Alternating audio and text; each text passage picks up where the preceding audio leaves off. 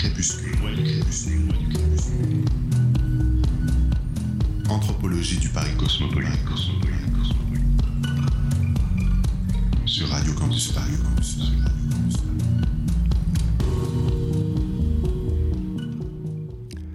Toute loi est écrite. Voici que se reconstitue la triple alliance déjà reconnue. Corps, écriture, loi. Les cicatrices dessinées sur le corps, c'est le texte inscrit de la loi primitive. C'est en ce sens une écriture sur le corps. Ainsi s'exprimait l'anthropologue et philosophe Pierre Clastre dans La société contre l'État. Pour Pierre Clastre, les sociétés sans écriture sont des sociétés du marquage, c'est-à-dire des sociétés où l'écrit de la loi n'est pas séparé du corps, il y est inscrit, profondément et pour toujours. C'est là le prix à payer, soutient-il, pour que la loi despotique de l'État, cette forme d'organisation contrôlant à distance les êtres grâce entre autres à l'écrit, ne vienne pas corrompre l'égalité fondatrice des sociétés qu'il appelle encore primitives.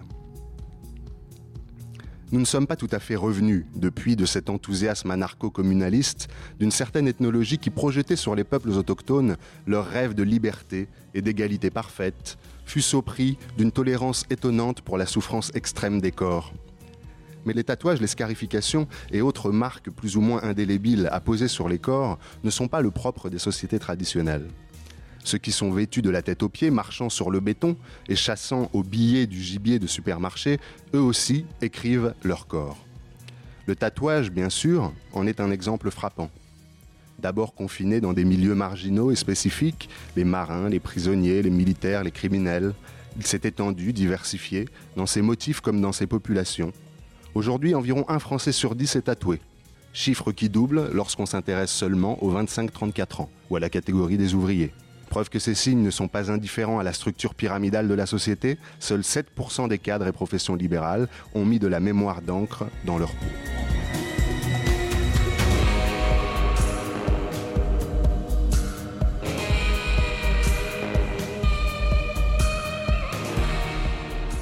Avec nous ce soir, pour en parler, Pierre-Yves Belfils et Cécile Proust. Donc on parlera avec Pierre-Yves Belfils euh, du parti pris de l'exposition Tatoueur tatoué, de traiter du point de vue de l'histoire de l'art le tatouage, en laissant plus ou moins de côté le point de vue anthropologique et sociologique qui sera l'objet de cette première partie. Donc on retrouvera Pierre-Yves Belfils dans une deuxième partie. Et dans une troisième partie, on parlera avec Cécile Proust, euh, qui s'installe en ce moment même euh, à sa place. Euh, donc Cécile Proust, chorégraphe et danseuse, du projet My Grand Bodies, qui cherche à concilier une réflexion bâtie sur les sciences humaines sur leur travail sur les migrations avec le travail artistique, chorégraphique des danseurs. Mais pour une entrée en matière, je vous propose d'écouter parler des tatoués de leur tatouage. C'est donc une petite, une petite interview conviviale que je vous propose, euh, faite autour d'une table, le soir, autour d'un repas.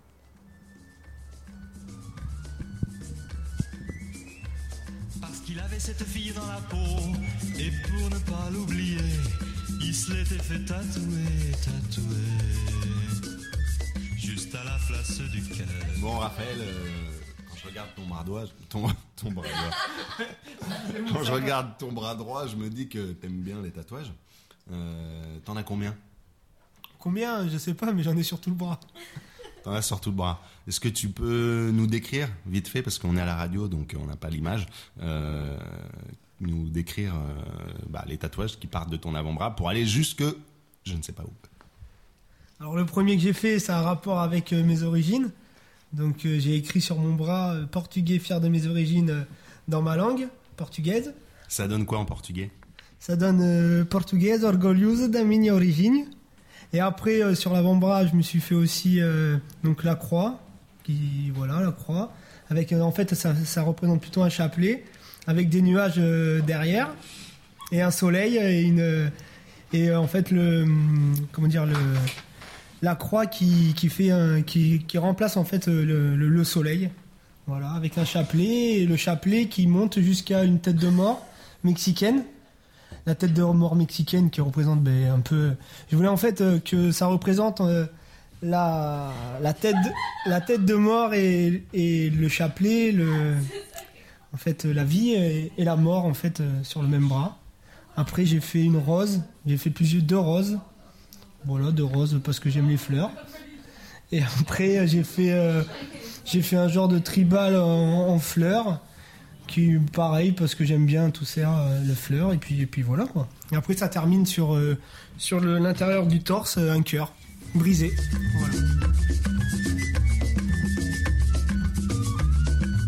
Les tatouages, c'est une, une passion. C'est une passion déjà. Et puis, c'est- après, c'est c'est moi je trouve ça super joli, mais après c'est euh, c'est un peu, euh, je veux dire euh, quoi, c'est un peu c'est un peu comme une drogue quand on commence un. Et ben c'est quand tu fais ton tatouage, c'est t'as une douleur, ça, ça fait mal. Tu te dis le lendemain, tu te dis euh, je vais plus me faire tatouer. Mais après, un mois après, tu te dis putain vivement, c'est quand que je m'en refais un. C'est je sais pas cette. Ouais, cette douleur, ça donne une ouais, peut-être une adrénaline qu'il y a dans ton corps qui fait que ben, t'as besoin de refaire un tatouage. quoi. C'est vraiment. ouais. Même si même si t'as eu très mal et que le lendemain tu dis mais plus jamais je fais un tatouage. Mais un ou deux mois après, euh, tu dis bon, euh, ouais bon c'est fini, bon il faut que je m'en refasse un quoi. Parce que Bon. là, euh, je pense que là oui, moi je vais continuer. Donc euh, le bras gauche, un jour, il y passera. Ouais, je pense, ouais. ouais, ouais, le bras gauche, ouais, il va y passer. ouais. Après, je, je pense que c'est l'âge qui va m'arrêter.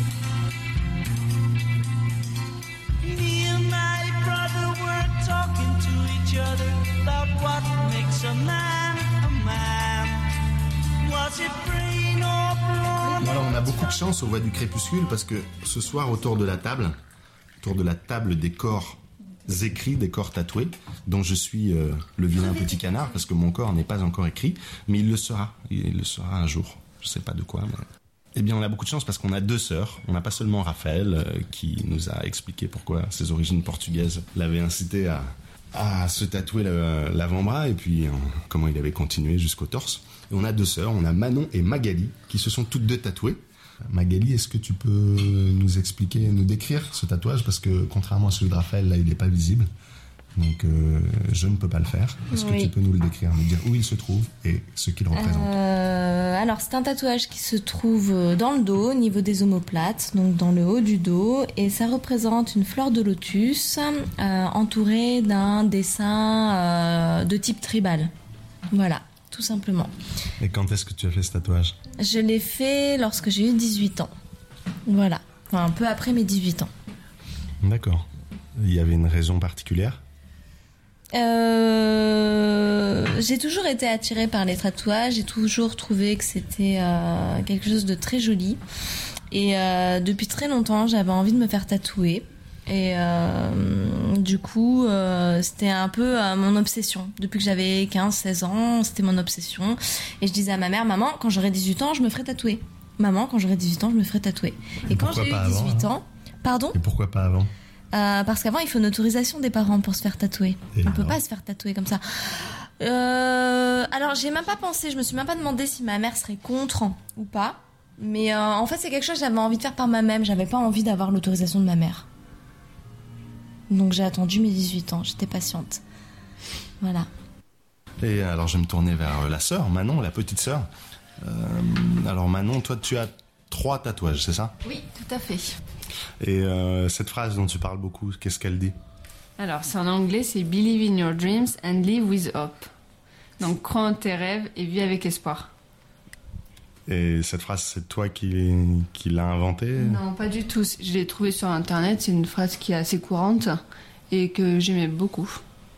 Voilà. D'accord. C'est c'est un- c'est quelqu'un? C'est un écrivain? C'est qui qui a, qui a écrit cette phrase Ça, je pourrais pas dire. Je l'ai pas vue euh, par rapport à un écrivain. Je l'ai vue souvent écrite euh, sur des sites, mais euh, après, je, je sais pas si ça vient de quelqu'un en particulier.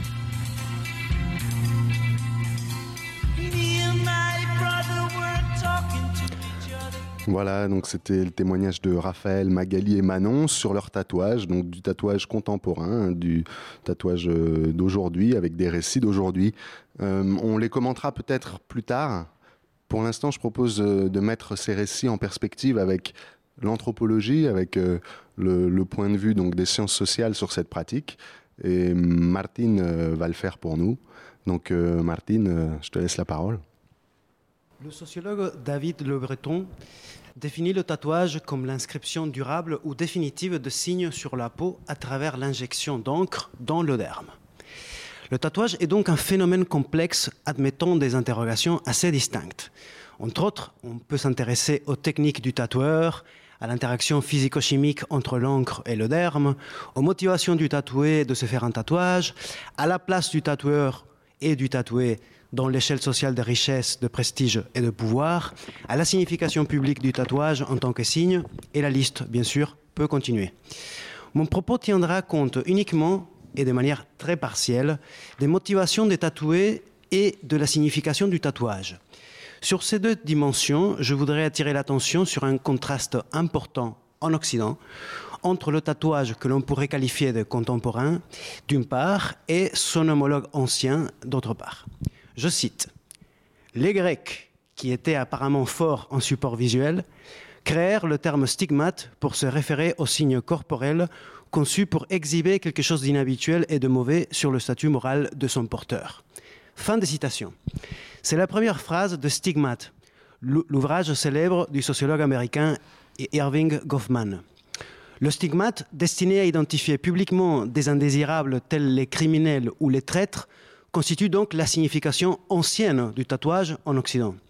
De nos jours, en revanche, il semblerait que le tatouage soit en train de devenir une forme particulière d'ornement et que la motivation de la communauté de dénoncer le tatoué laisse la place à une motivation du tatoué lui-même de s'exprimer devant la, communauté. C'est ce qui transparaît des analyses d'Élise Muller dans la thèse de sociologie qu'elle a consacrée au tatouage contemporain.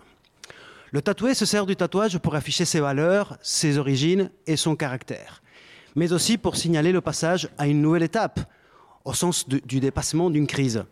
À partir d'une collection d'entretiens auprès des personnes tatouées, Muller montre en effet que la décision de se faire tatouer peut être motivée par l'exil, un deuil, une interruption de grossesse ou une tentative de suicide.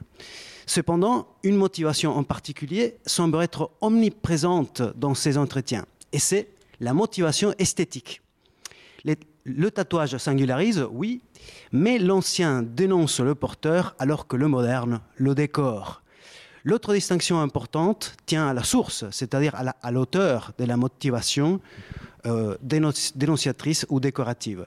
Le tatouage stigmate ancien renvoie à un acte par lequel la communauté, éventuellement par procuration à travers des organes spécialisés de justice, exerce son pouvoir sur le tatoué, qui subit donc le marquage de l'extérieur.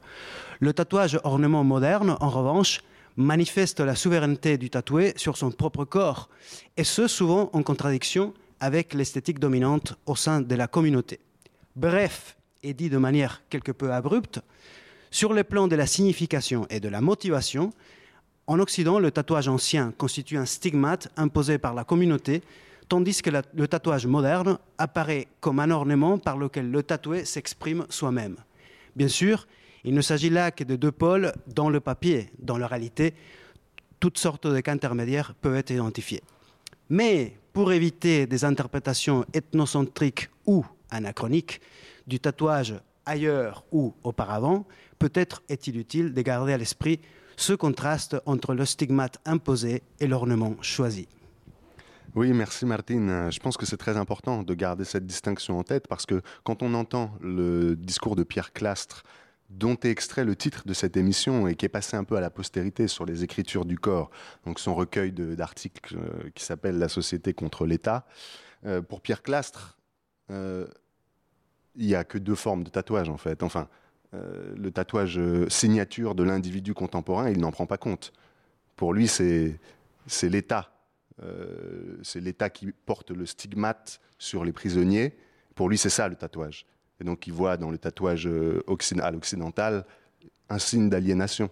Tandis qu'il voit le tatouage, la, même marque imposée soit par des rituels de passage où il y a, on pratique des scarifications ou des tatouages dans les peuples qu'il appelle primitifs, puisqu'à l'époque, dans les années 60-70, on s'embarrassait pas de ce terme. Euh, il voit au contraire une libération de l'individu euh, du primitif vis-à-vis -vis, euh, de la comment dire, de, l'autorité potentielle euh, d'une écriture qui serait à distance, détachée des corps, écriture qui serait consignée sur des supports, tablettes, écrits, etc., dans un alphabet. Donc c'est par le marquage du corps que l'individu des peuples sans écriture peut finalement se passer d'état, parce que la loi est écrite sur le corps, ça suffit à organiser la société. Donc euh, voilà, on voit, euh, il y a au moins, après la chronique de Martine, on a au moins trois fonctions du tatouage qui sont identifiées. Et je pense que c'est intéressant de revenir euh, aux, aux, travaux de David Le Breton parce que euh, David Le Breton est un petit peu le sociologue, l'anthropologue spécialiste du corps en France aujourd'hui, en tout cas qui fait référence sur les questions du corps. Il a écrit un article qui s'appelle Entre signature et bifure, du tatouage et du piercing aux scarifications, dans la revue Société et Représentation euh, en 2008. Et euh, voilà ce qu'il dit, voilà le résumé de son propos. Les tatouages ou les piercings, d'une part, les scarifications de l'autre, ne sont jamais univoques. Leur signification varie selon l'histoire du sujet et les circonstances. Dans ce texte, j'isole deux lignes de force, celui de la signature, où la marque redouble l'appartenance à soi, et la bifure, où, à travers l'attaque au corps, l'une des significations possibles est la volonté de s'arracher à soi, de changer de peau. Donc, vous voyez que euh, pour David Le Breton, il y a, en tout cas, parmi l'éventail des pratiques possibles, il y en a deux qui, selon lui, sont des lignes de force.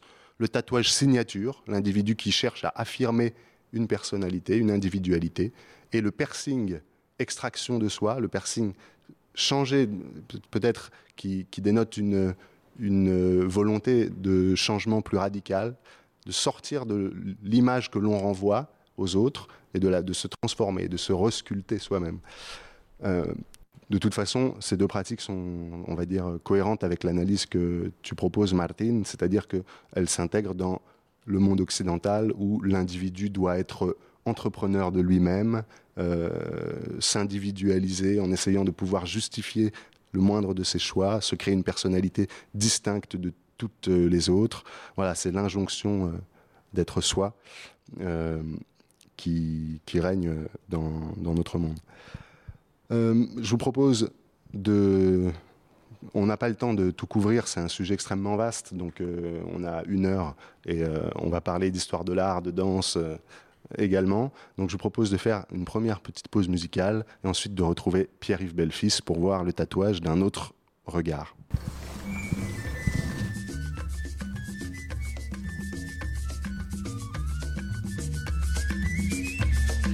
Qu'il avait cette fille dans la peau et pour ne pas l'oublier, il se l'était fait tatouer, tatouer, juste à la place du cœur. Il s'est fait tatouer un cœur. Tout le monde un cœur. On peut lire à l'intérieur. De même sur les avant-bras. De même où ça ne se voit pas. Encore une fois. C'est-à-dire un peu plus bas. Malheur de malheur maintenant qu'il n'aime plus. Comment faire pour effacer ce qu'il a fait tatouer, tatouer? Faudrait arracher ce cœur. Qui est tatoué sur son cœur. Tout le monde un cœur. Avec ce qu'il y a à l'intérieur. De même pour les avant-bras. Surtout où ça ne se voit pas. Encore une fois. C'est-à-dire un peu plus bas. Voilà, c'était, euh, vous l'avez peut-être reconnu, Serge Gainsbourg, euh, tatoué Jérémy. Euh, petite pause musicale de circonstance. Vous êtes toujours sur Radio Campus Paris, c'est les voix du crépuscule, dans leur année thématique, le Paris cosmopolite. Cette année, aujourd'hui, par, pardon, on s'intéresse aux écritures du corps et on reçoit pour le moment Pierre-Yves Belfils, responsable des collections périodiques de la médiathèque du Quai Branly. Bonsoir. Bonsoir. Alors Pierre-Yves Belfils, euh, je vous ai volontairement non intégré à la première partie de cette discussion. Très Pourtant, bien. vous y aurez été euh, légitime parce que euh, je crois que vous avez une longue expérience du tatouage. Vous avez collaboré, vous avez collaboré avec les commissaires d'exposition. Alors, pour exactement, je me suis occupé de faire le fond euh, tatouage de la médiathèque. D'accord. Puisque quand l'expo euh, s'est lancée, je connaissais Anne et Julien les commissaires par ailleurs. Et euh, au salon de lecture Jacques Kershach, on documente le plateau des collections et les expositions temporaires. Or, pour tatoueurs tatoués, on avait très peu de choses. Euh, David Le Breton, bien sûr, euh, une vision euh, d'anthropologue, mais peu d'historiens de l'art et peu d'ouvrages sur les artistes tatoueurs. Or, l'exposition tatoueur tatoué, à ça de original, c'est qu'elle pose sur le tatouage cette vision d'historien de l'art. C'est pas Mhm. nouveau, ça vient des années 80 d'un ta- célèbre tatoueur Ed Hardy, qui était lui-même historien de l'art, professeur d'art, euh, artiste, et puis tatoueur, et qui s'est retourné poser ce euh, regard d'historien de l'art, de- d'historien de l'art, pardon, euh, après un choc esthétique au Japon et un, un voyage au Japon. Euh, des expos sur le tatouage, il y en a déjà eu en France ou ailleurs. C'était des expositions sur le tatouage dans un lieu précis, comme au Japon, au Samoa, ou des expositions anthropologiques. Qu'est-ce que c'est que le corps modifié, on va dire Mais c'est la première fois qu'on voit une exposition comme ça.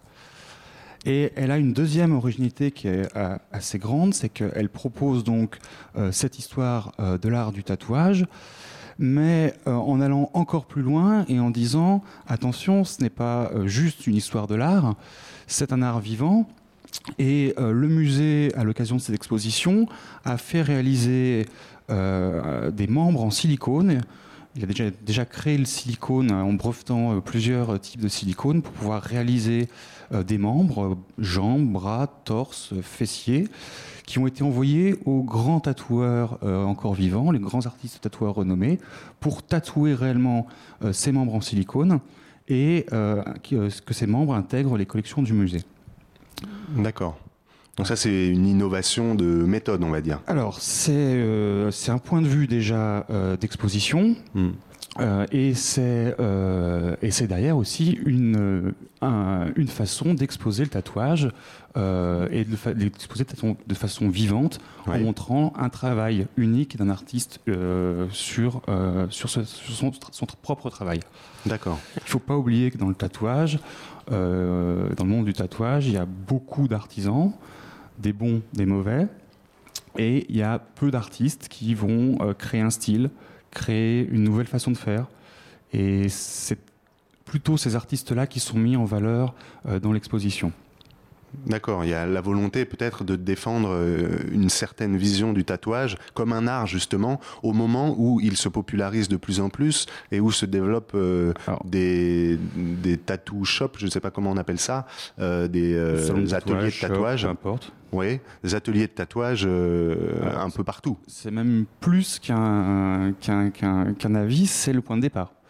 C'est le point de C'est le départ. point de Le départ. tatouage est un art. Hmm. Et euh, le, point de départ est même plus vaste que ça. Euh, c'est un art et c'est un art depuis longtemps. Euh, le tatouage, on a souvent tendance à croire qu'il arrive avec les aventuriers du Pacifique, qui nous ramènent plein de choses, dont le tatouage. Cook et autres ont surtout ramené Omaï et le prince Diolo, qui étaient deux personnes qu'on a arrachées à leur village pour les exhiber en Europe. Mais euh, d'autres figures euh, vont marquer ça. Mais le tatouage est présent euh, en Occident et en Europe dès le néolithique. Euh, la fameuse euh, célèbre euh, momie Otzi, qui, qui date de moins 5000, un peu plus de moins 5000, euh, portait 57 petits paquets de tatouages. On vient récemment d'en découvrir d'autres en portant ce nombre à 61. Euh, ces tatouages étaient situés en partie, alors c'était souvent des barres parallèles qui sont situées sur ces articulations. En radiographant la momie, on s'est rendu compte que euh, partout où il avait des tatouages, il avait de l'arthrite. Donc là, on est même sur une fonction euh, nouvelle du tatouage, qui est une fonction thérapeutique, un peu comme de, euh, de l'acupuncture permanente. Et il y a encore bien d'autres fonctions du tatouage qui sont montrées euh, dans l'exposition. Euh, les yant- alors le tatouage, ça s'appelle Irezumi au Japon, Yantra en Thaïlande, Moko en Nouvelle-Zélande, etc. Il y a autant de fonctions que, de- de- enfin, il y a énormément de fonctions du tatouage. D'accord. Est-ce que les tatoueurs euh, qui revendiquent cette, ce statut d'artiste, cette condition d'artiste, voient d'un bon œil, euh, enfin, sont intéressés par les analyses que proposent justement euh, les anthropologues et les sociologues de, de cette euh, pratique, ou est-ce qu'ils la trouvent euh, Alors, il y a de, de nouvelles, nouvelles études qui sortent très récemment, qui sont très intéressantes. Je pense à Valérie Roll, en Suisse, qui a fait un travail sur les tatoueurs à Lausanne, qui est très intéressant. C'est un travail de sociologie. sur la production du tatouage Sur donc le rapport tatoueur-tatoué, sur le savoir-faire, le savoir-être du et, euh, et cette ambiguïté entre une prestation de service et une volonté d'être un artiste. D'accord. Bon, il faudra peut-être que on se tourne vers la Suisse pour une prochaine émission. Elle sera bientôt accueillie au musée, euh, Valérie. Je vous remercie beaucoup, euh, Pierre-Yves Belfils. Euh, oui, vous avez peut-être encore. Comme vous voulez. Oui. Euh, bah, j'ai plein de choses à dire en fait. Vous avez encore, Si j'ai le temps, non? Ah oui, bien sûr, vous avez le temps. Oui, on a tout le temps. Pour partir sur un peu euh, l'Antiquité romaine L'Antiquité romaine, mais oui, c'est très bien. Allez. Parce que justement, c'est le, tatouage, je parlais d'Otsi, donc euh, dès le néolithique, on a du tatouage. Euh, il va pas non plus disparaître le tatouage. Il va survivre, y compris dans l'Antiquité. Alors Martine l'a très bien dit, c'est euh, essentiellement du tatouage infamant. On tatoue les esclaves, les prostituées, les criminels.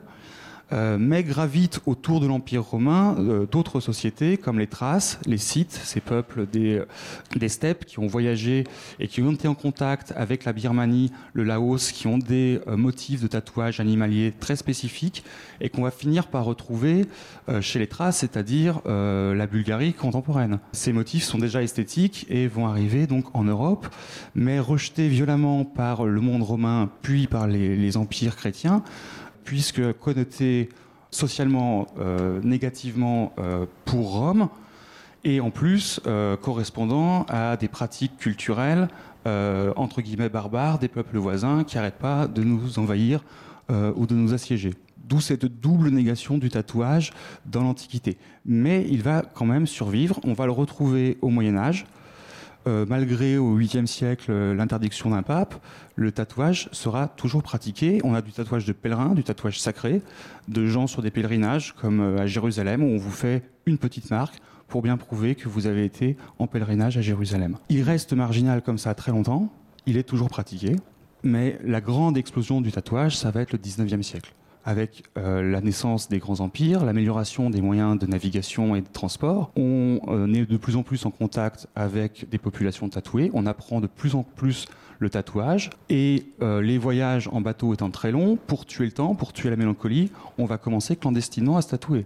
Ça va plus ou moins inquiéter euh, les autorités sanitaires marines, beaucoup même, parce qu'on tatoue avec ce qu'on trouve de façon un peu clandestine, euh, petite aiguille. Le- L'encre se fait en brûlant du cuir sur, euh, sur, un- sur un- une surface froide en inox. On désinfecte à l'urine, donc les problèmes sanitaires sont très vite présents. Dès le deuxième moitié du 19e siècle, et surtout en France, c'est les prisons qui vont être très très intéressantes et qui vont attirer euh, des chercheurs comme le, professeur Lacassagne à Lyon, euh, qui va chercher à mettre en rapport la criminalité avec euh, le tatouage. Je pense aussi à Charles Perrier à Nîmes, à Lombroso en Italie, même si c'était pas très, n'ont pas beaucoup percé en France.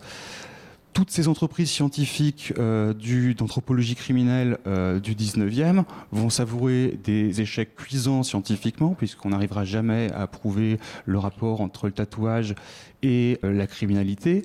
Par contre, ces études vont laisser des trésors d'archives, de photographies, de dessins, de témoignages de ces tatoués. Or, dans les tatoués interviewés par Charles Perrier à Nîmes, euh, on a déjà de nombreux tatoués qui revendiquent, dès le milieu du 19e ou fin 19e, une volonté esthétique de leur tatouage. On n'a pas que du tatouage contestataire, asocial, il y a plein de types de tatouages. Mm. Euh, je ferai référence à l'ouvrage de Delarue et Giraud qui ont classifié un peu comme ça ce tatouage de criminel. Ça va du tatouage patriotique ou antipatriotique, euh, militariste, antimilitariste, qui peuvent même parfois cohabiter sur une même personne. Euh, quand vous avez euh, en 14 quelqu'un qui partait, oui on tatoué en 14, euh, quelqu'un qui partait à la guerre se faisait un maréchal ou un Napoléon sur l'épaule droite, et qui en 17 pendant les mutineries avait un victime du militarisme sur le torse. Euh, ça, on l'a vu beaucoup. Euh, ça peut être des choses érotiques, voire scabreuses, mais il y a déjà, euh, dès cette période-là, une ch- recherche esthétique. D'accord. Mais il y a, euh, comment dire, euh, parallèlement à cette recherche esthétique, est-ce qu'on peut dire déjà que la stratification sociale du tatouage, elle est déjà, là, puisque euh, je disais dans, l'éditorial de cette émission que voilà, les cadres et les professions libérales se tatouaient encore aujourd'hui beaucoup moins que les ouvriers et les employés. Est-ce que dès le 19e siècle, le tatouage, s'il se développe, se développe surtout dans les classes populaires C'est assez paradoxal euh, ce, ce- ce type de, de- de tatouage. Alors on a la naissance du tatouage en France, par exemple, c'est plutôt les prisons. euh, Notamment Biribi. Alors Biribi, c'est le surnom qu'on donne au complexe carcéral euh, qui se trouve en Afrique du Nord. Euh, donc là, on est sur des couches de population, donc plutôt des criminels. Paris, les, les voyous de l'époque, on les surnomme les Apaches. Vous avez un très bel exemple dans, dans Casque d'Or. Euh, eux se font tatouer dans les arrière-salles des bistrots parisiens, mais vont tôt ou tard euh, se retrouver en prison. Mais parallèlement à, ces criminels tatoués ou petites frappes tatouées, on va dire, ou euh, gens gravitant autour de ces, personnes, vous avez à l'inverse des rois et des reines tatoués. Euh, le roi du Danemark de l'époque est tatoué. De très beaux aigles ou des dragons faits au Japon par des grands artistes tatoueurs. Les deux fils de la reine Victoria sont tatoués aux grandes dames de leur mère. Mais euh, voilà, on a du Ah tatouage oui, de c'est vrai qu'on n'imagine pas ça. On n'imagine Voilà. pas que la noblesse euh, Voilà. du 19e pouvait se Donc tatouer. vous avez dans les bas-fonds des prisons des gens qui se tatouent euh, à l'aiguille et à, à l'urine, qui désinfectent à l'urine, et en même temps des nobles. J'ai un exemple à New York d'un- riche passionné qui avait installé à New York un tatoueur, un maître tatoueur japonais. Oui, alors parce que là, dans votre grande fresque, on est arrivé donc euh, euh, tournant 19e, 20e. Est-ce que vous comptiez Alors euh, la, arriver jusqu'à aujourd'hui la grande dernière révolution, ça va être les années 80 justement, et Ed Hardy avec ce regard d'historien de l'art et d'artiste sur le tatouage, qui, euh, a- alors il n'est pas seul, hein.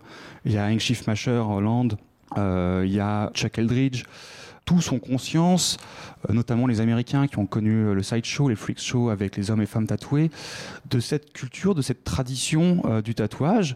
Ed Hardy, c'est après un choc euh, donc au Japon où il voit des magnifiques tatouages et ils se disent bon sang, on a toute une culture du tatouage, toute une tradition, des histoires de l'art du tatouage, des grands styles, des grands artistes comme Sailor Jerry qui, qui est un peu le maître du style américain pendant la Seconde Guerre mondiale. Et ces et ces artistes tatou, enfin Ed Hardy en tête, ces artistes vont se retourner et collecter ces archives, chercher à, à sauver ce patrimoine euh, culturel en interviewant les tatoueurs qui sont encore vivants, qui ont connu le cirque, qui étaient des tatoueurs itinérants. Donc euh, c'est une tradition orale. Il y a beaucoup de, c'est une tradition de spectacle aussi. Alors il y a beaucoup de choses qu'il faut vérifier, survérifier, voire qui sont complètement inventées parfois. Euh, mais qui vont justement, euh, donc, euh, ils vont se retourner, conserver, sauvegarder, chercher cette, euh, ces archives, cette culture, la conserver, et euh, ça, c'est encore plus important, dans un troisième moment, la diffuser en publiant des facsimilés euh, de, carnets, de flash ou de, euh, ou de photographies d'époque et en publiant euh, régulièrement des choses. Ed Hardy, c'est en 1982, euh, quand il publie les cinq numéros de la revue Tattoo Time, cette revue va marquer vraiment un changement dans la vision qu'on a du tatouage. Il est entouré de plusieurs personnes et, tout ça va avoir un effet jusqu'à aujourd'hui. Mm. Et en fait, Juste ce tournant des années 80, on le retrouve peut-être aussi dans la massification de la pratique. C'est peut-être aussi à partir de ces années-là que commence, que le tatouage commence à progresser euh, pour. euh, Alors déjà, on, en a, on a un changement de vision sur, sur le tatouage, ce que le tatouage. On a aussi euh, des euh, tatoueurs qui prennent conscience de ça et qui vont proposer de nouvelles choses. On va commencer à avoir des tatoueurs qui vont rechercher des styles. Ça va être la, la naissance ou la renaissance du tribal euh, occident, occidentalisé, on va dire. Euh, je pense à des gens comme Zulueta, qui a écrit dans Tattoo Time, qui était euh, d'origine philippine et qui a beaucoup réintégré ça. Ça va être le célèbre Marc Copua en Nouvelle-Zélande, dans les années 80 toujours. Alors, faut pas oublier que dans les années 80, il y avait un gros problème d'identité pour les Maoris. Euh, leur culture, les colons avaient très bien, tellement bien travaillé que la culture avait pratiquement disparu, la technique du tatouage complètement disparu, et dans un effet euh, un peu euh, réflexe de la culture maori, il y a un renouveau du tatouage euh, qui se passe pas d'abord très bien, puisque c'est d'abord les gangs maoris extrêmement violents qui vont s'approprier le tatouage. Puis, dans un deuxième temps, des gens comme Marco Pua qui vont se dire attention, non, euh, notre tradition qu'on nous a arrachée, euh, ben, c'est pas non plus la tradition des gangs. Euh, cherchons, apprenons. Euh, on sait qu'on était un, peuple tatoué, on le voit dans, les musées occidentaux, puisqu'on a les, les motifs. On a perdu énormément de la significa- signification, mais plusieurs d'entre eux vont travailler sur le, le renouveau du Moko. Et justement, en contactant des gens comme Ed Hardy, en disant euh, bah, Nous, on sait ce qu'on veut me tatouer comme motif, mais euh, c'est quoi une aiguille stérile? Qu'est-ce qu'on utilise comme encre? Tout ça, toute la partie technique était un peu perdue. Et il y a eu un échange en- comme ça entre beaucoup, beaucoup. Ouais, Merci beaucoup choses. pour ces éclairages, Pierre-Yves prie. On reviendra euh, s'il y a des questions euh, que le public veut vous adresser euh, donc sur euh, l'histoire du tatouage comme art euh, dans une dernière partie. Pour l'instant, on va passer à l'interview de Madame Cécile Proust.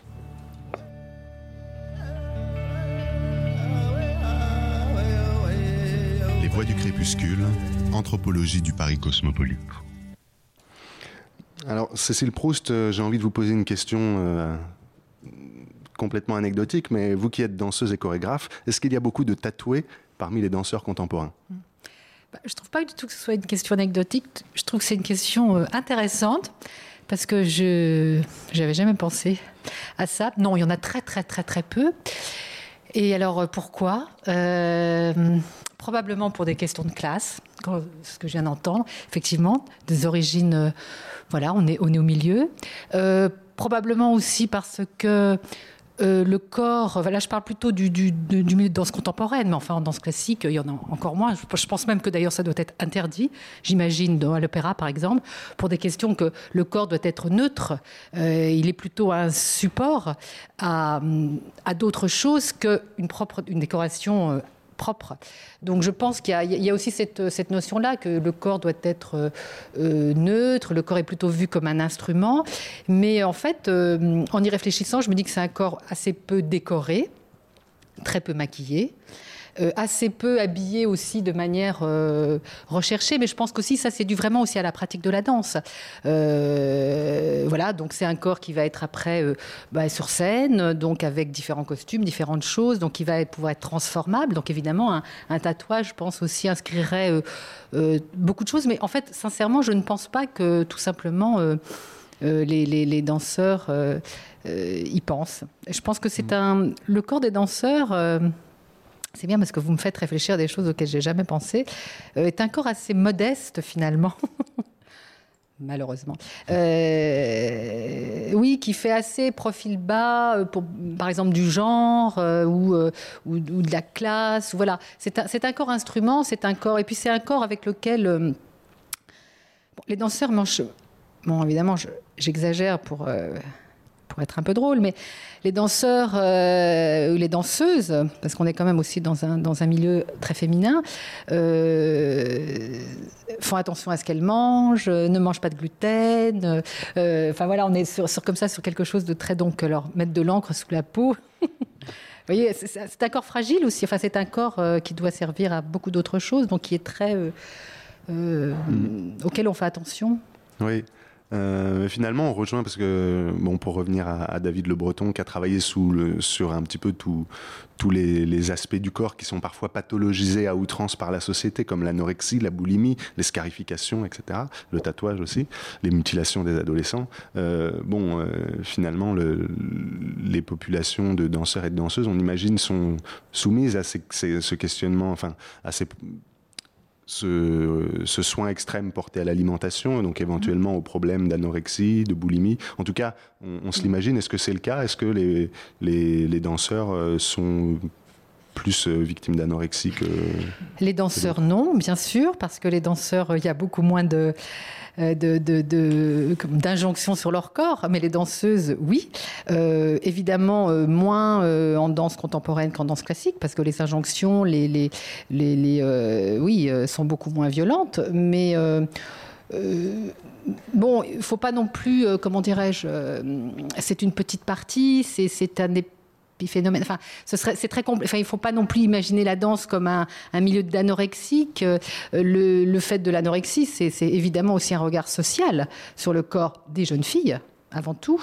Et euh, voilà, donc évidemment, il y en a dans la danse, mais euh, voilà, c'est- c'est comme, comme pour tout, c'est évidemment très complexe. Il faudrait voir ch- chaque milieu, mais évidemment qu'il y a, il y, a, euh, il y a quelque chose avec le corps qui est très spécifique et qui me paraît, euh, mais j'ai jamais pensé auparavant, je- euh, très franchement, euh, très à l'opposé d'un corps qu'on décore. peut-être que aussi, pour répondre aussi de manière drôle, peut-être que on n'a pas besoin de l'adrénaline de, de- de la souffrance par le tatouage. Ça, on a ça aussi souvent, donc euh, Mhm. peut-être que c'est. Mais je pense qu'il y a aussi vraiment le, le- un, un corps neutre, enfin un corps, corps qui, est- neutre, qui est un oui. support plus. euh, Enfin, on travaille ailleurs en fait. En fait, en fait, le, le travail est, est autre part, tout simplement. Euh, Je Mhm. crois qu'il se situe ailleurs. Oui, Pierre-Yves Belfils, vous vouliez réagir Ouais, si jamais pour vos, vos danseurs et danseuses, euh, l'industrie du tatouage a mis au point de très bons fonds de teint pour les acteurs, les acteurs et les mannequins qui sont soumis au même problème de montrer un corps neutre. Ah, pour et, après. Et pour après. Et euh, comme ça, ils peuvent euh, jouer tous les rôles sans avoir un gros dragon sur le visage. Je pense que si Ah, si, quelqu'un veut si vous le faire, pouvez leur dire s'ils veulent se faire tatouer, qu'ils Non, mais ils se débrouillent très bien sans moi, de toute façon.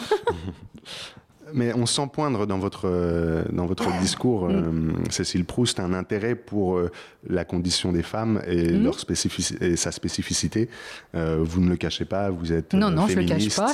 vous êtes féministe, voilà. Et c'est ce qui est impressionnant aussi dans votre performance, parce que voilà, c'est comme ça que je vous ai Mm. rencontré, dans votre performance à la briqueterie euh, en décembre dernier. Oui. C'est ça, oui, en décembre dernier. Euh, dans le cadre du projet My Grand Bodies. Oui. Et alors, c'est une performance euh, très impressionnante, puisque euh, elle mêle sciences sociales, mais c'est pas la partie impressionnante, et, euh, et danse euh, du monde, et une danse euh, orientale très justement sexuée. Et Mm. pas du tout, euh, comme vous le disiez justement, pas du tout neutre du point de vue Mm. euh, du genre et, et, euh, et du corps, puisque voilà, vous êtes pas dénudé, mais vous êtes torse, torse dénudé. Et après une explication de votre, de votre périple dans le monde pour constituer ce projet Mm. de danse autour de My Grand Bodies, vous dansez en vous arrêtant devant chaque spectateur, en prenant le temps de danser quelques secondes spécialement pour chacun de ces spectateurs. Et donc chaque spectateur est immédiatement euh, et, intimement plongé dans euh, votre performance. Euh, voilà, ça c'est pour expliquer peut-être aux auditeurs pourquoi vous êtes ici aussi. Est-ce que vous voulez déjà, est-ce que j'ai pas trahi l'esprit de votre performance? Non. Non, non, mais de toute façon, on n'est jamais trahi. On est, ou on est toujours trahi, peu importe. Oui, Non, ouais, je reformule, mais voilà. non, c'est parfait. Euh, et est-ce que vous pouvez nous parler donc de ce projet My Grand Bodies? Parce que votre performance, elle s'intégrait dans un circuit où euh, toute la soirée on suivait des performances autour de ce problème des migrations. Voilà, donc en fait, ce, ce projet est assez spécifique parce que il a en fait été élaboré par cinq lieux. Euh, Pas par cinq artistes, par cinq lieux, donc mm, des lieux d'art, enfin des, théâtres. Donc euh, un à Vancouver, un à Montréal, un donc à la, briqueterie à Vitry, euh, un autre à Bassano del Grappa en Italie et à Zagreb. Donc en fait, ces lieux ont décidé de faire appel à des artistes pour réfléchir euh, de manière artistique euh, aux problématiques de la migration. Donc après, nous avons été choisis, enfin, ils ont choisi un chorégraphe par ville, euh, un vidéaste par ville et un, auteur. Voilà, donc voilà comment ce, projet a été, a été, a été mis en œuvre. Donc en fait, ce n'est ni une commande, les artistes peuvent répondre à des commandes quelquefois précises, ni, euh, ce à quoi on est plutôt habitué, euh, nous les danseurs contemporains ou les chorégraphes contemporains, à, quelque chose qu'on monte nous-mêmes. On, est, maître d'œuvre du départ jusqu'à la fin. Donc c'est une position assez, euh, pour ça, assez spécifique. Alors, euh, voilà, on a parlé de tatouage, de scarification et d'autres marques corporelles. Est-ce que on peut dire que les corps des migrants, je ne sais pas déjà comment on traduit migrant bodies, on dit corps de migrants ou corps migrants? On joue sur l'ambiguïté, il n'y a pas de, oui, On ne l'a jamais traduit, euh, on ça a été automatiquement fait en anglais, et ça reste en anglais, ce qui... euh, ce qui est plus pratique. Euh, enfin, en tout cas, je ne sais pas si c'est plus pratique, peut-être pas, mais en tout cas, c'est comme ça. Et ça aussi, ça. je pense que c'est assez euh, révélateur. Enfin, c'est Oui. en anglais. Est-ce que ces corps euh, de migrants sont marqués par l'expérience de la migration? Est-ce qu'on peut dire, en reprenant l'expression de Michel Agier, que ces hommes frontières que sont les migrants, les migrants ont la, fron- la frontière dans la peau? Ces hommes et ces femmes. euh, Ces hommes et ces femmes. Non, parce que justement, euh, justement, c'est une. euh, C'est une question très intéressante parce que euh, là encore, bah, les, migrantes et les migrants n'ont pas la même migration. Les femmes sont quand même maintenant euh, le nombre le plus important de migrants dans le monde, ce qui, est totalement... euh, moi, je ne savais pas avant de commencer à travailler sur ce projet. hein. J'ai été étonnée. Donc, c'est vrai que je, je le pointe parce que les femmes sont quand même assez invisibilisées pour plein de raisons qu'on pourrait développer, qui sont à peu près les mêmes euh, que d'habitude. Et en même temps, on n'a pas du tout. enfin, il y a beaucoup de migrations différentes. Donc, c'est très difficile de répondre à cette question. euh, Parce que quand on parle de migrants maintenant, j'imagine, euh, on pense à Lampedusa, on pense. euh, euh, ça y est, le mot m'échappe parce que ça, ça, ça, ça doit mettre trop en colère le camp qu'il y avait à. À Roubaix. Euh, voilà, merci. Donc. Voilà, on, a, un- on a immédiatement des, des images, euh, mais évidemment, il y a des tas d'autres façons d'être migrante ou migrant. Euh, donc c'est pareil, c'est comme de de parler de corps, et ça c'est très complexe. Euh, alors, est-ce que ces corps sont marqués par la migration? Oui, ben, euh, les corps sont marqués partout, donc évidemment par la migration, comme nous, nous sommes marqués par notre euh, non-migration ou par le contact avec des migrants. Enfin, donc évidemment, mais je, je pense que tous les corps vont être euh, marqués par quelque chose à, plein de niveaux, et c'est toujours beaucoup plus euh, complexe euh, qu'on l'imagine. Mais bon, on pourrait parler d'une chose quand même extrêmement forte, violente et incroyable. En tout cas, les corps des migrants sont marqués par la politique migratoire en Europe. Oui. C'est encore autre chose. Par exemple, les hommes et les femmes qui se brûlent les empreintes du bout des doigts, parce que quand on arrive euh, en Europe, on, ne peut demander euh, donc euh, une demande de, migration, enfin on demande des papiers dans le pays où on arrive. Et on ne pourra pas le demander dans un autre pays. Donc en fait, on prend les empreintes des gens. Alors qu'évidemment, en général, les gens, quand ils arrivent à Malte ou en Italie, ont d'autres projets. J'ai beaucoup, euh, j'ai très envie de pointer le fait que les migrants ont des projets. Ce sont, ils ont des, euh, c'est aussi ce regard-là qu'il faut changer. Enfin, évidemment, c'est notre politique migratoire qui les victimise. Mais ce sont des gens qui ont des projets, qui ont, qui ont des ambitions, qui font œuvre de leur vie, qui, qui, qui- qui partent. Je ne veux pas du tout retirer euh, la violence que peut être la migration, mais euh, ce sont des gens qui sont euh, en train de prendre à bras leur corps leur vie. Et souvent, nous, on a cette espèce de vision compassionnelle de pauvres personnes qui sont ballottées. Elles deviennent des personnes victimes à cause de la politique migratoire. Donc ça, c'est vraiment quelque chose d'important pour moi. Et puis, il y a, donc il y a, y a- y a une, intelligence, une inventivité, une volonté euh, euh, de, faire, de, transformer sa vie euh, qui, que, je que je veux beaucoup saluer parce que c'est, on, a, peu ce regard-là, enfin on n'a pas assez en tout cas ce regard-là. Vous voyez, on a un, regard beaucoup plus compatissant ou- ou plongeant.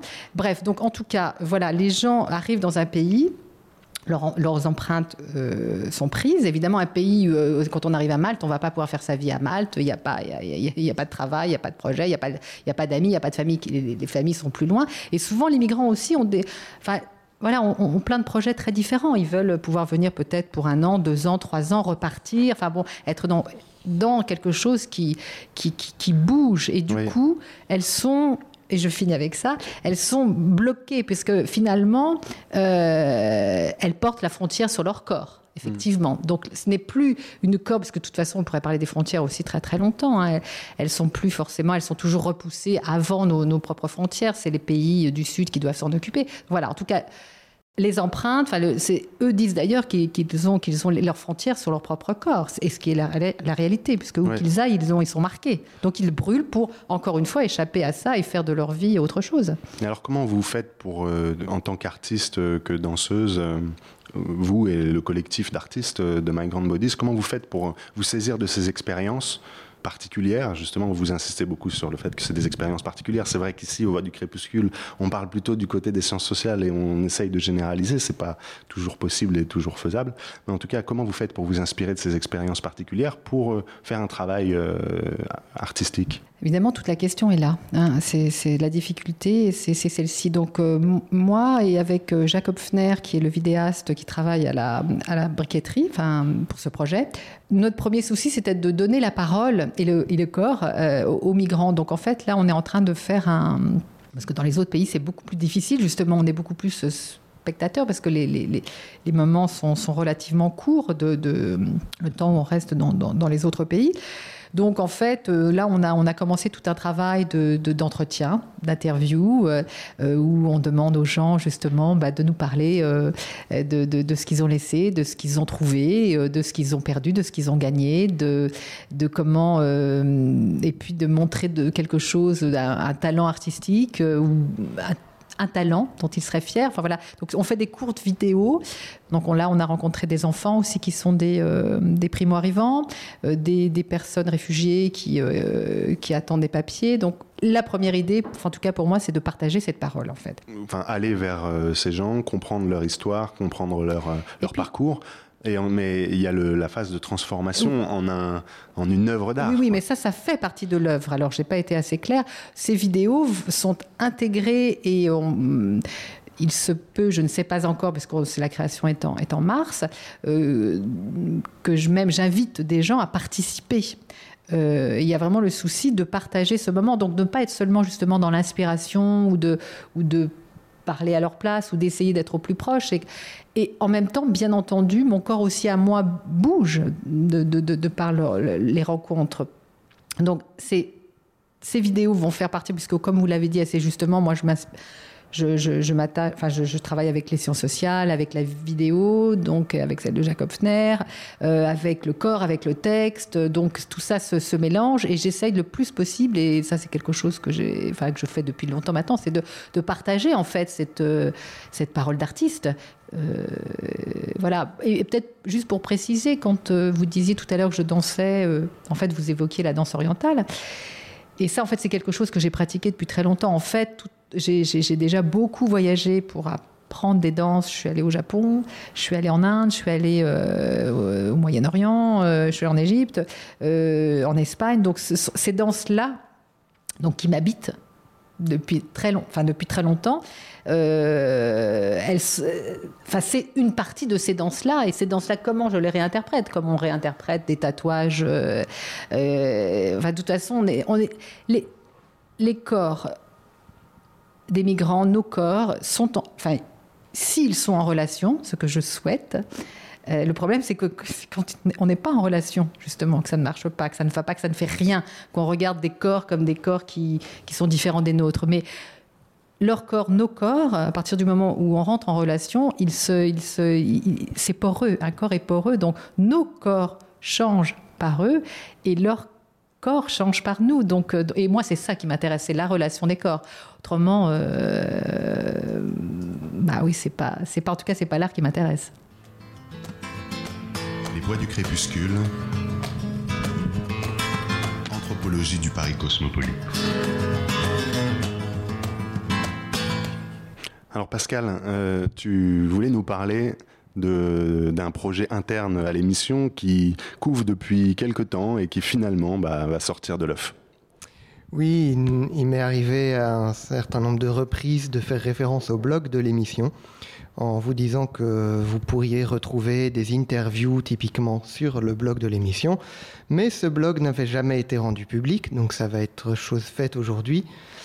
Euh, je vais en profiter pour euh, introduire euh, deux interviews que nous venons donc de mettre sur le blog parce que les Voix du Crépuscule ont eu la chance de rencontrer au début de l'été dernier deux figures de la résistance euh, amérindienne aux États-Unis. Cli Ben Ali, qui est un Navarro, euh, il est guitariste, chanteur, il fait des films et il est donc activiste. Il se bat contre la dés- désacralisation des sites sacrés en Arizona et aussi contre la vente d'objets sacrés euh, dans les ventes aux enchères, notamment en France. Et nous avons ren- rencontré David Hill. Donc, je vous avais parlé une fois dans une chronique de Léonard Pelletier, Léonard Pelletier, on pourrait dire en français, qui est un prisonnier amérindien aux États-Unis, qui est prisonnier politique, qui est enfermé depuis 40 ans et qui est un symbole de résistance. Et donc David Hill euh, fait partie du comité de défense de Léonard Pelletier, euh, ou faisait partie, parce que je crois qu'il y a eu des changements récemment euh, dans, le, dans le comité de défense. Euh, et il nous a donc parlé de Léonard Pelletier, il nous a parlé de, de l'American Indian Movement et de plein de choses. Donc voilà, le blog est pas encore tout à fait complet, mais il est diffusable aujourd'hui. Donc on a mis un lien sur la page de l'émission. On va pouvoir vous en donner l'adresse. Donc allez-y, c'est là qu'on va pouvoir mettre toutes les interviews qu'on n'a pas le temps de diffuser à l'antenne parce que notre temps est limité. On peut aussi y retrouver toutes les chroniques, les micro-récits les micro-trottoirs et plein d'autres choses. Donc Émile, tu peux peut-être donner le... Oui, alors c'est lesvoixducrépuscule.wordpress.com. C'est donc euh, une adresse différente de celle de la page de Radio Campus Paris où vous avez les émissions qui sont en intégralité. Puisque, comme l'a expliqué Pascal, c'est un blog qui a vocation à donner euh, leur place à toutes les interviews, tout, tout ce qu'on fait et qui ne peut pas rentrer dans une heure de temps. Voilà. Euh, D'ailleurs, on a dépassé cette heure de temps, mais c'est pas pour autant qu'on va sauter les questions et témoignages du public. Donc, c'est à vous de prendre la parole. Si vous avez envie de donner des éclairages ou de poser des questions à Cécile Proust ou Pierre-Yves Belfils, c'est maintenant. Monsieur, une question là-bas. Alors, c'est pas vraiment une question, c'est une remarque. Euh, pour Pierre-Yves, alors le, roi de, de Suède, euh, auparavant euh, Charles Bernadotte, alors il y a, confusion, il y a, débat, mais a priori Charles Bernadotte qui, a été ad- adopté et qui est ensuite devenu par le, par le roi de, de Suède et qui est devenu euh, Charles Gustave de Suède. Quand, euh, donc, quand Charles Gustave, anciennement Charles Bernadotte, euh, général républicain, devenu ennemi de, de Bonaparte, Napoléon, Napoléon Ier, et est mort, a priori, on a découvert mort au tyran sur sa poitrine. Voilà. absolument. C'est assez, c'est assez drôle. Tout à fait. C'est c'est même très très drôle. Et sa, sa, femme, qui était, euh, soit dit en passant, l'ancienne fiancée de Napoléon, ah, voilà, le monde est petit, hein, ça fait très potin tout ça. A priori, a tout, Surtout en fait, haut de la pyramide. voilà, a, a tout fait pour justement cacher ce, ce- ce petit fait. Pierre-Yves Belfils, euh, vous voulez réagir ou... Euh, non, t'as Non as très bien dit le truc. Euh, effectivement, les médecins ont été très surpris aussi quand ils ont découvert le corps. Euh, et c'est tenu sous le secret. Ça a été- C'est resté secret pendant très longtemps. Madame, on va vous passer le micro. Vous avez parlé d'une momie. C'était une momie, c'était un homme ou une femme? J'ai parlé d'une momie. Non, c'est Pierre, c'est Pierre-Yves Belfils qui a parlé de la momie. Vous avez parlé, Alors, pardon. j'ai parlé d'une momie, c'était Otsi. Otsi, c'est un homme. C'est un homme. Euh, par contre, en Russie, euh, dans euh, la vallée, dans la région parisique, on a trouvé des statues également tatouées, donc de, de sites. Les sites étaient donc des guerriers euh, cavaliers, et euh, femmes et hommes étaient cavaliers et guerriers. Donc les femmes étaient tout autant tatouées que les hommes. Mais dans l'ensemble, c'est plutôt les hommes qui sont tatoués, non? C'est un, Euh, un passage c'est- initiatique. C'est très, ça, ça peut varier énormément. Euh, vous prenez le, le Grand Nord euh, avec une technique très particulière de tatouage, qui est le tatouage au filet à l'aiguille. Euh, et là, c'est plutôt du tatouage de femmes pour des femmes. D'accord. Merci beaucoup. Je remercie euh, chaudement nos invités. Pierre-Yves Belfils, Cécile Proust, euh, nos hôtes, le salon de lecture du musée du Quai Branly, euh, bien sûr, pour nous accueillir toujours aussi euh, efficacement. Merci à vous, nos invités, d'être là et de participer aux émissions. Et merci à mes collaborateurs, à Martine, à Pascal, à Coralie et à Henri qui a réalisé cette émission. Donc je vous donne rendez-vous le mois prochain pour une émission consacrée à la diaspora sri-lankaise en Île-de-France.